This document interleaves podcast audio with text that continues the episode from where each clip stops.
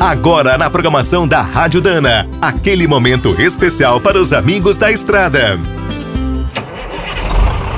Está começando mais um minuto do caminhão.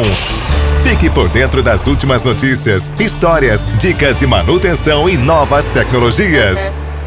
Instalar novos equipamentos ou acessórios no caminhão costuma ser um trabalho mais difícil. Quase sempre a parte elétrica usa 24 volts. Os rádios, amplificadores, geladeiras e climatizadores mais comuns são 12 volts.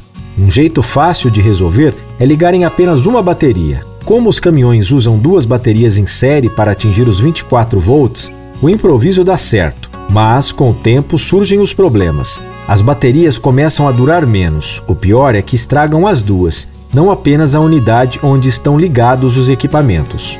O especialista Norberto Donizete, coordenador técnico da Gauss, alerta que esse problema é causado pelo desbalanceamento das cargas.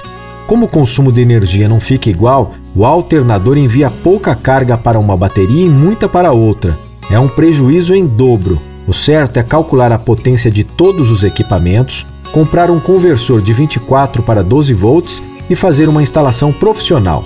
Nos caminhões modernos, as gambiarras no sistema elétrico causam uma série de falhas, panes nos módulos eletrônicos e até incêndios.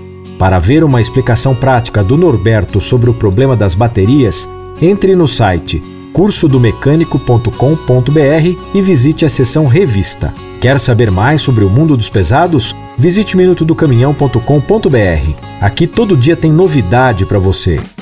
O Minuto do Caminhão é um oferecimento de Spicer e Álvaros. Desde 1947, uma dupla imbatível em componentes de transmissão, suspensão e direção. Comemore com a gente. Dana, 75 anos de Brasil.